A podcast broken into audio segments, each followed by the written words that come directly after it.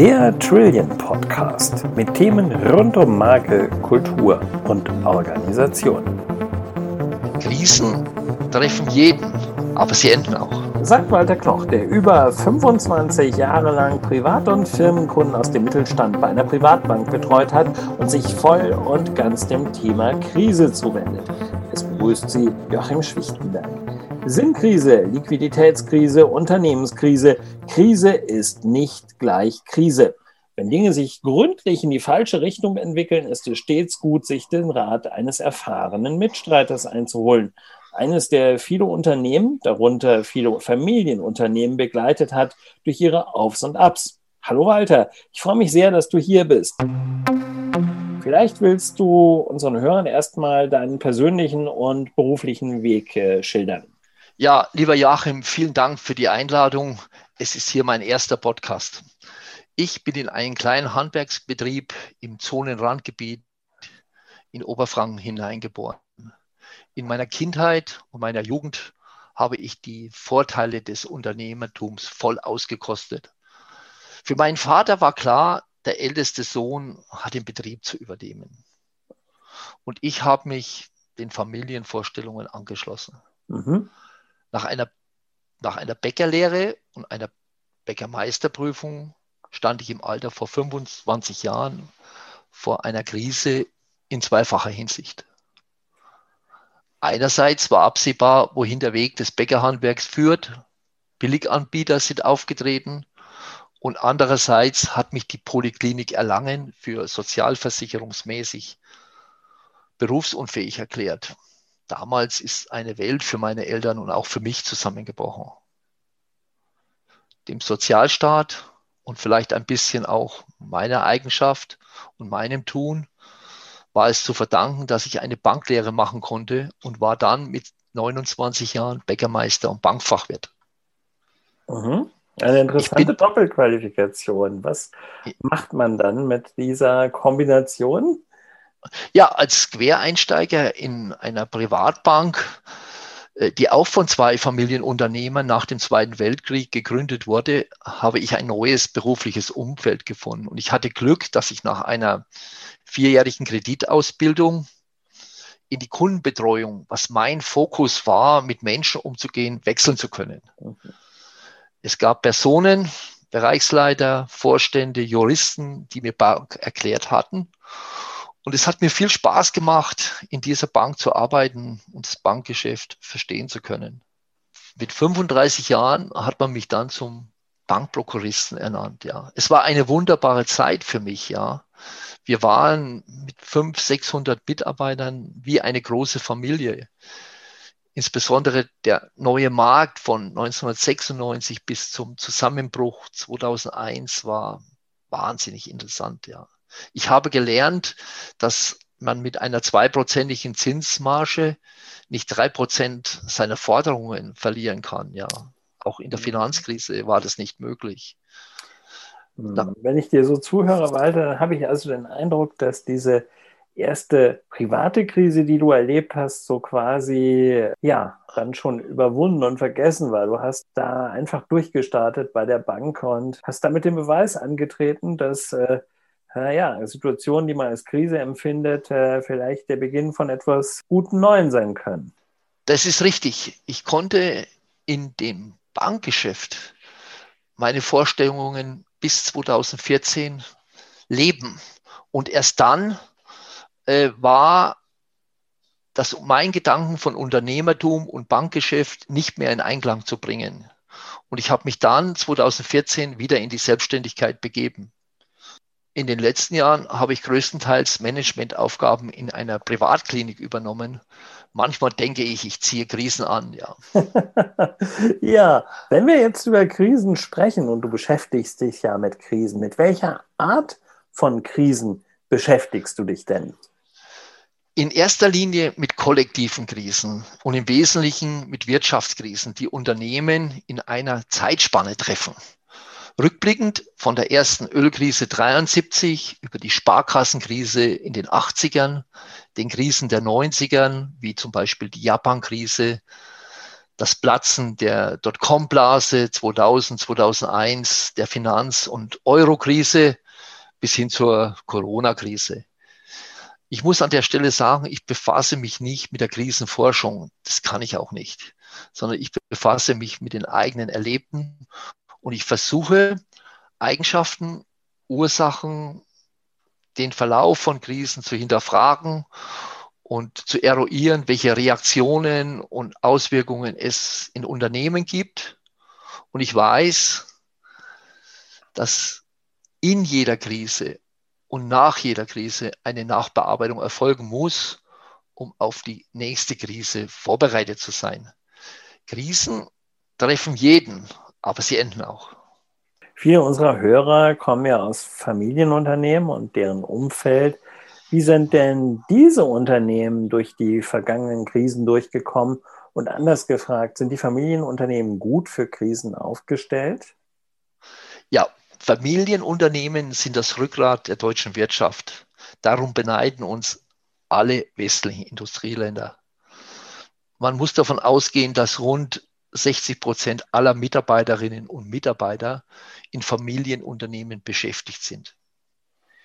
Die Steuerlast, die Unternehmen in den letzten zehn Jahren geleistet haben, ja, haben sich nahezu verdoppelt. Wenn man dazu den Bundeshaushalt vergleicht, dann sind es lediglich 40 Prozent mehr Einnahmen, ja.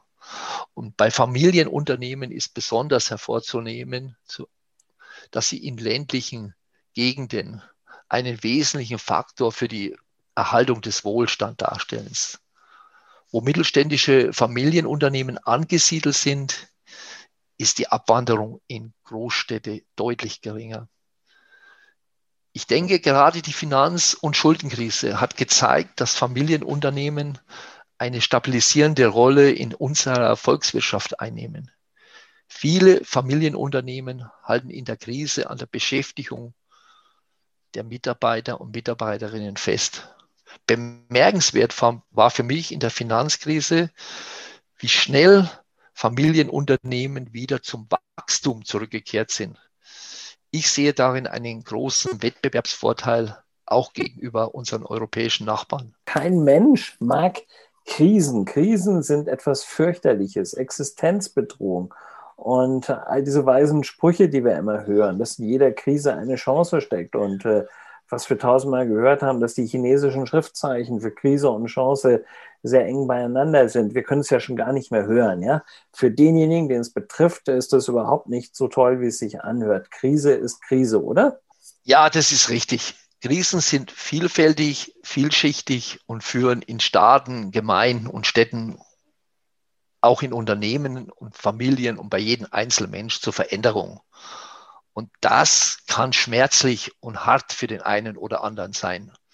Ich kann nur sagen, den betroffenen Menschen kann ich nur mein Mitgefühl aussprechen.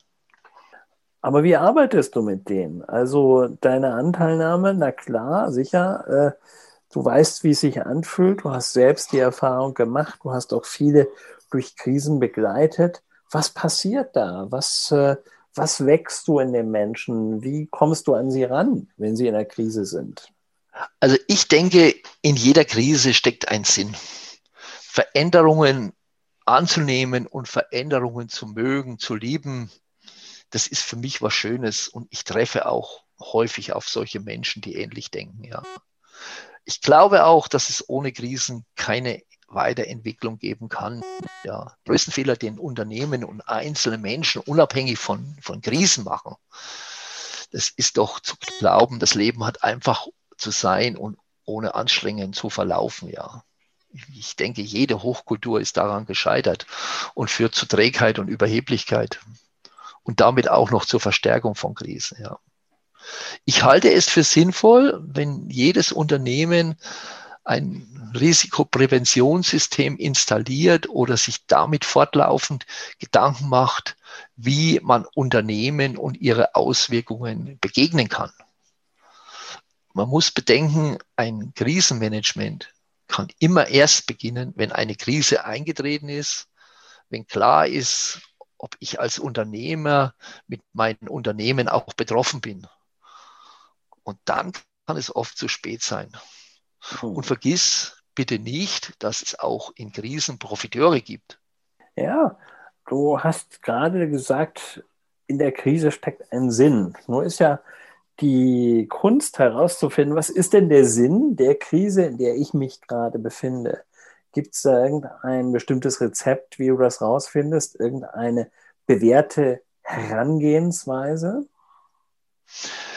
Ja, das ist eigentlich damit gemeint, dass man sich auf eine Krise vorbereitet, dass man sich mit der Krise auseinandersetzt und dass man auch die Krise rekapituliert, ja, und dass man äh, versucht, aus den Ereignissen zu lernen und möglichst zu vermeiden, dass man nicht wieder in eine, in eine Krise gerät.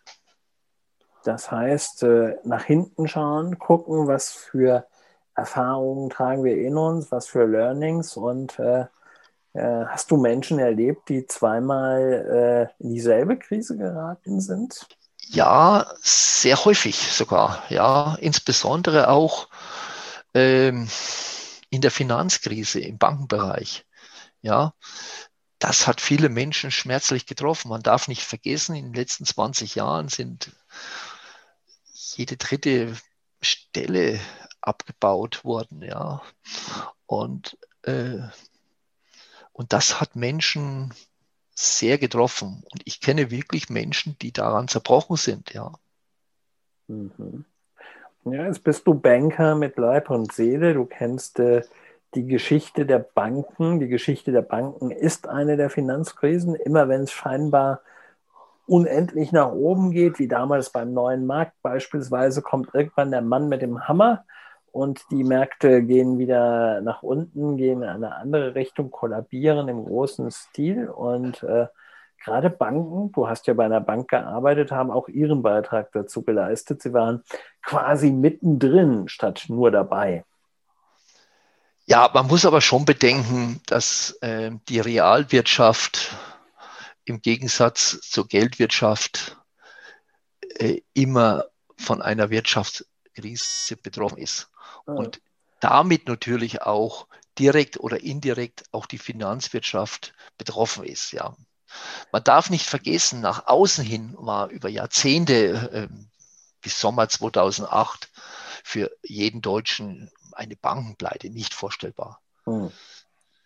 Der, der, einzig mir bekannte öffentliche Fall war der Zusammenbruch der Herstadtbank 1974, die mhm. damals Opfer ihrer Devisenspekulation geworden ist, ja. Und die Deutschen waren bis zu diesem Zeitpunkt zufrieden mit der heilen Welt der Banken, äh, dem System der Sparkassen, Genossenschaftsbanken und privaten Banken, ja.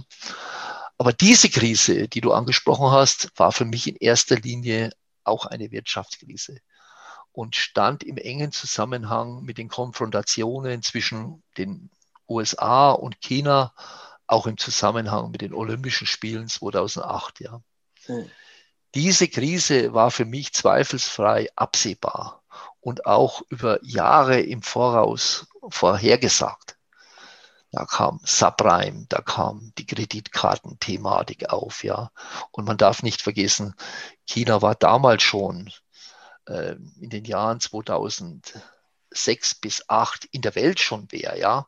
Und man hat die, äh, man hat von China aus die Ressourcen der Welt und insbesondere auch Afrikas aufgekauft. Ja. Die Rohstoffpreise sind äh, im Jahr 2008 bis August und in wenigen Monaten explodiert. Und dann, da hast du natürlich recht, äh, waren plötzlich die arroganten Investmentbanker nicht mehr so gefragt. Ja. Mhm. Und für mich war diese Krise der Banken in erster Linie Managementfehler, ja. Mhm. Und das ist äh, aus der Überheblichkeit und auch teilweise Dreistigkeit äh, entstanden. Und man hat, was man schon in den 80er Krisen äh, der in den USA bezüglich der Sparkassen gesagt hat, Moral Hazard steht für Leichtsinnigkeit und Verantwortungslosigkeit. Ja. Mhm. Auch Too Big to Fall war für mich nicht in Ordnung. Ja die notwendige Marktbereinigung auf Jahre hin wurde hinausgezögert und damit konnten keine neuen Geschäftsmodelle entstehen. Ja. Und ich kenne bis heute keine einzige deutsche Bank, die ein tragfähiges Geschäftsmodell besitzt. Ja. Man darf nicht vergessen, dass jede dritte Mitarbeiterstelle abgebaut wurde. Ja. Im Bereich der Banken. Im Bereich der Banken, ja. In, 20, mhm. in 20 Jahren. Also man kann sagen, mhm. von 750.000 Angestellten auf 500.000 Angestellte. Und dieser Prozess ist noch lange nicht beendet. Ja. Jetzt hast du ein interessantes Henne-Ei-Problem geschildert. Ich muss da einfach einhaken, diese Wechselwirkung zwischen einerseits Finanzkrise und andererseits Krise der Realwirtschaft. Äh, wenn du zurückblickst äh, in die verschiedenen äh, Finanzkrisen, in Anführungszeichen, ist da auch eine dabei, wo du sagst, dass die Banker selbst äh, einen wesentlichen Anteil daran haben oder sie gar verschuldet haben? Ja, zweifelsfrei. Also das hatte ich vorhin schon erwähnt, die, die Herstadtpleite, die war ausschließlich den Devisenspekulationen äh, zum Opfer gefallen.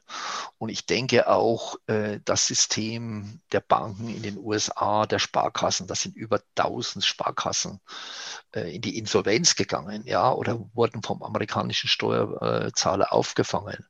Auch da war die Verschuldung ausschließlich äh, bei, dem, bei den Banken. Ja. Ähm, unabhängig davon, dass es natürlich immer Zusammenhänge mit der Realwirtschaft dann gibt, ja, äh, kann man schon sagen, dass Banken verantwortlich sind. Und das Thema Wirecard, ja, äh, das möchte ich gar nicht reden, ja. Nun äh, sind ja die Familienunternehmen, die wir hier in unserem Podcast besonders ansprechen, äh, manchmal auch sauer auf die Banken, sagen, ihr verzockt unser Geld, ja. Und äh, was die Stärke der Familienunternehmen über viele Jahre war, ist eine solide Eigenkapitalbasis. Nun hat äh, Corona jetzt hier in jüngster Zeit ja auch die Polster, sagen wir mal, bei vielen schrumpfen lassen. Werden wir erleben, dass es bislang solide wirtschaftende Unternehmen reihenweise umhaut jetzt in den nächsten Monaten? Also vielleicht auch mal auf den Ausgang der Frage zurückzukommen. Äh, ich glaube nicht, dass Familienunternehmen das Geld verzockt wurde.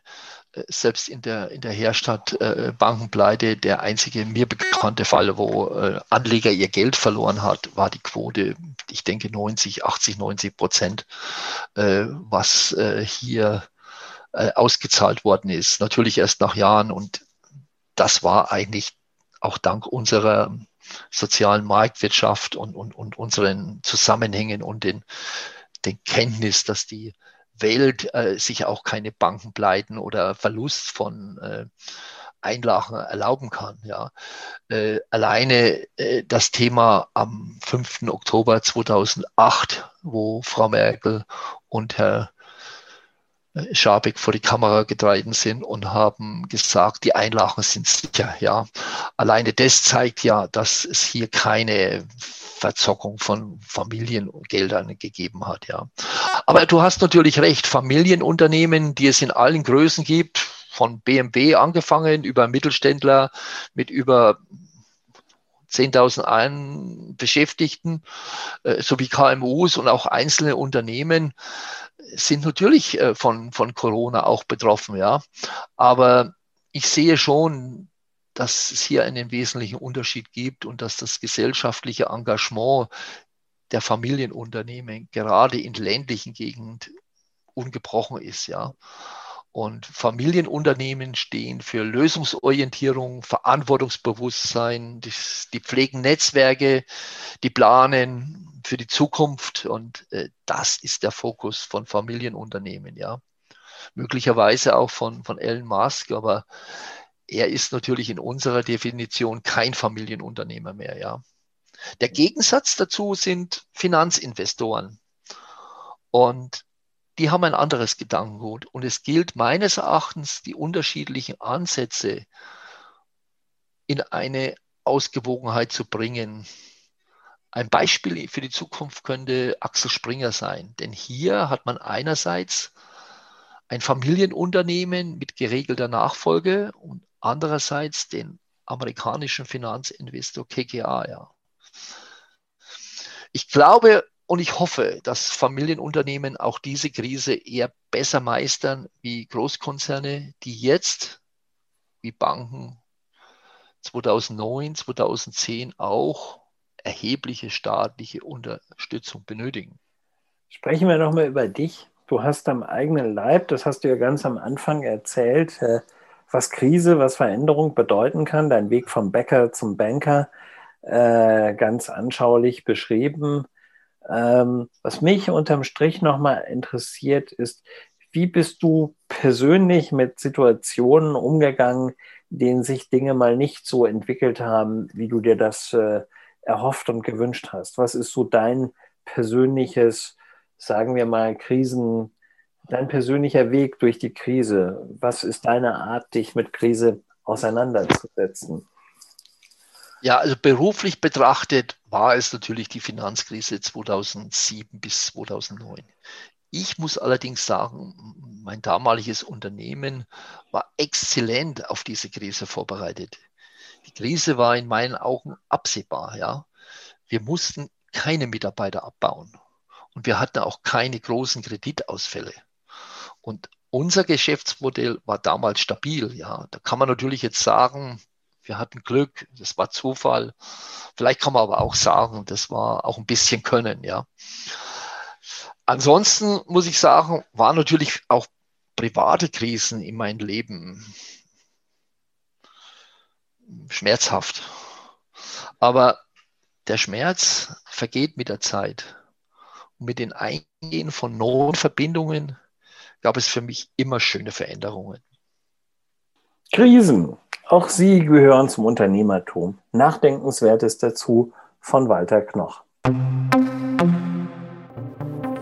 Unser Podcast hat Sie inspiriert? Dann schreiben Sie uns oder lernen Sie uns persönlich kennen. Auf unserer Website trillion.com finden Sie alle Kontaktdaten. Bleiben Sie gesund, alles Gute und bis zum nächsten Mal.